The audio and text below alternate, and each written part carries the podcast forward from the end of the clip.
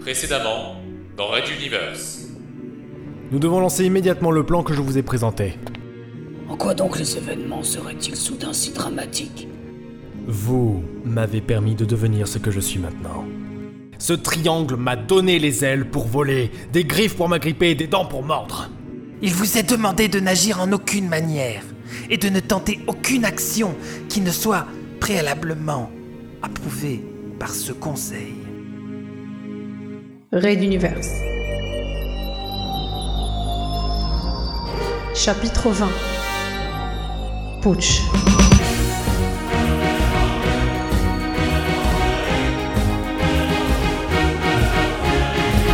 Épisode 2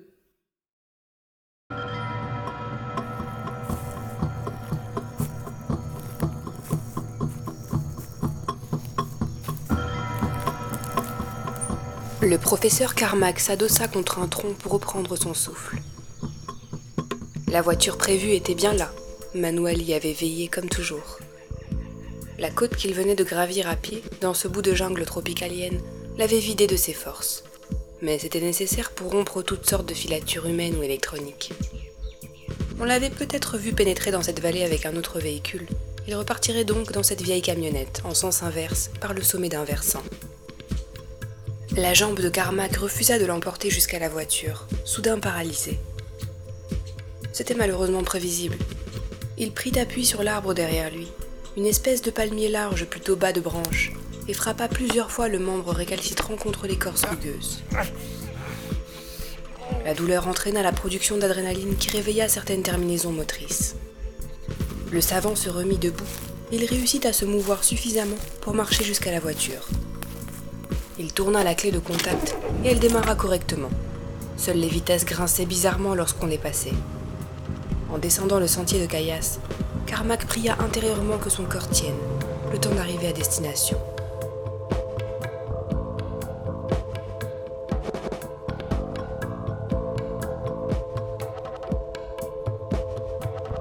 Trois heures plus tard, la camionnette passa devant une vieille pancarte qui indiquait la bourgade de Palaosvelde. C'était un gros village, typique de cette région du monde.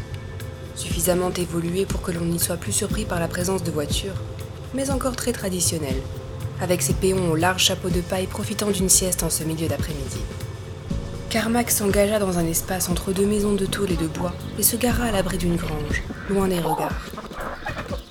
Il traversa la cour où s'égayaient quelques poules, poursuivi de ribambelles de poussins, et pénétra dans l'arrière d'une épicerie.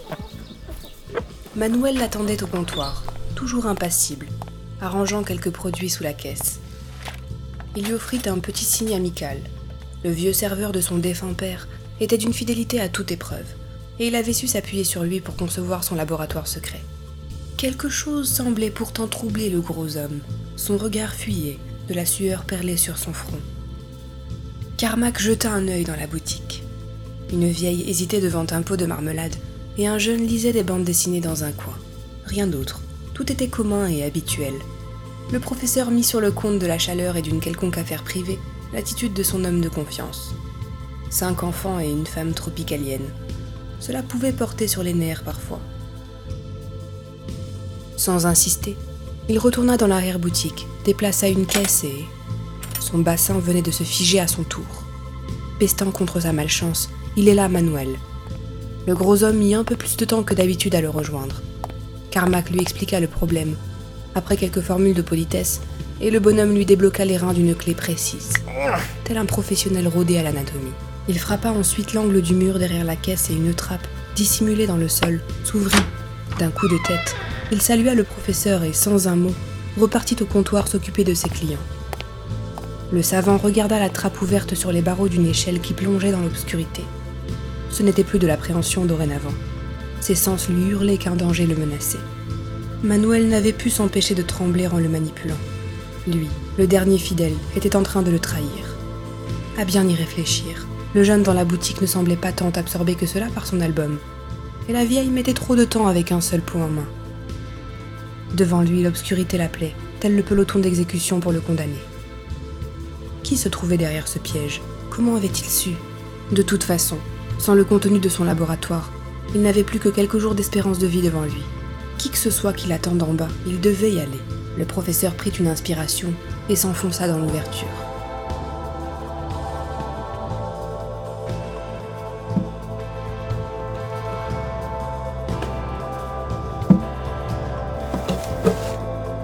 Au pied de l'échelle, il cherchait à tâtons l'interrupteur lorsqu'il remarqua de la lumière dans son bureau, au bout de la pièce.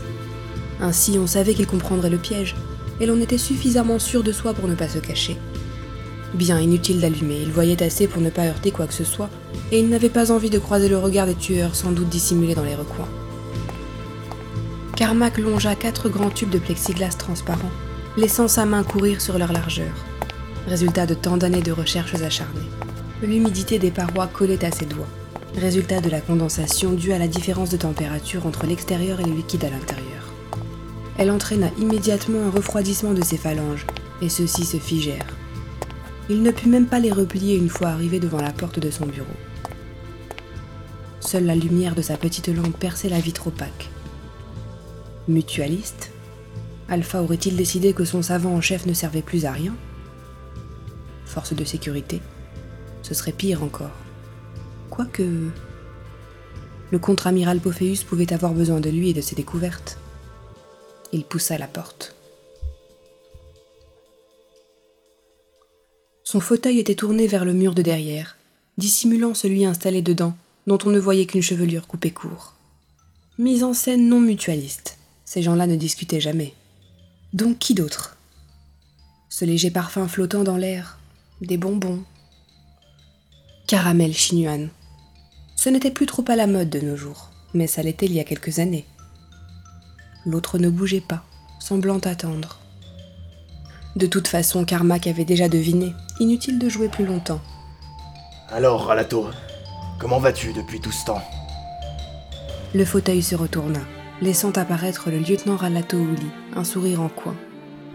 On croirait un enfant espiègle qui montrait avec fierté à son père sa dernière bonne note à l'école. Mais très bien, professeur, c'est toujours un plaisir de vous voir, quelles que soient les circonstances. Je suppose que Manuel est le seul habitant de ce village qui ne fut pas agent mental. Laisse-le partir. Quoi qu'il ait fait pour moi, ce fut par fidélité, mais. Mais je collaborerai, je te le promets. Laisse-le juste partir. S'il te plaît. Ne vous inquiétez pas, ce Benet n'a pas vraiment su rester de marbre malgré ses efforts pour protéger sa famille. Mais les agents mentaux reconnaissent l'honnêteté, vous le savez très bien. Carmack souffla intérieurement pour le gros bonhomme. Pourtant, il se surprit à penser que le ralato dont il se souvenait n'aurait pas laissé partir ainsi un témoin gênant. Son fils spirituel avait-il changé? Parfait alors. Quel est le programme? Une discussion tout d'abord. Votre ami nous a préparé du café comme vous l'aimez. On nous l'apporte en ce moment. Asseyez-vous donc. Je resterai debout. Si je m'assois, je, je ne suis pas certain de pouvoir me relever. Je t'expliquerai. Je pense avoir déjà trouvé la plupart des réponses dans ce laboratoire secret, professeur. Tout est mutualiste ici, n'est-ce pas? Leur symbole est partout. Ralato entraîna le vieil homme hors du local, vers le couloir et les quatre tubes. Son ami l'agent Stuffy, qui partageait son esprit depuis des mois, en profita. Tu as vu son visage fatigué? Et ses cheveux, il n'en reste pas la moitié. Oui, nos soupçons étaient fondés. Il se meurt. Ralato permuta un commutateur derrière la porte, et une lumière crue inonda la pièce, révélant plusieurs hommes en armes et le jeune à la bande dessinée qui descendait à l'échelle, portant un plateau avec deux tasses fumantes. L'odeur âcre du café le précéda bien avant qu'il ne les eût rejoints devant les parois cylindriques. L'agent eut pourtant un sursaut. Visiblement, il n'avait pas été prévenu de la présence d'humanoïdes flottant dans le liquide de chaque tube. Et tous ressemblaient à s'y méprendre au professeur Carmack.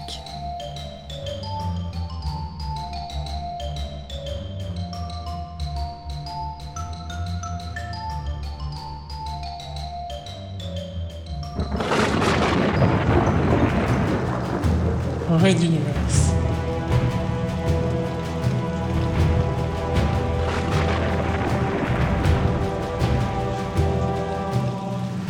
À suivre. Retrouvez les musiques originales, les chapitres complets et les livres numériques de la saga sur reduniverse.fr.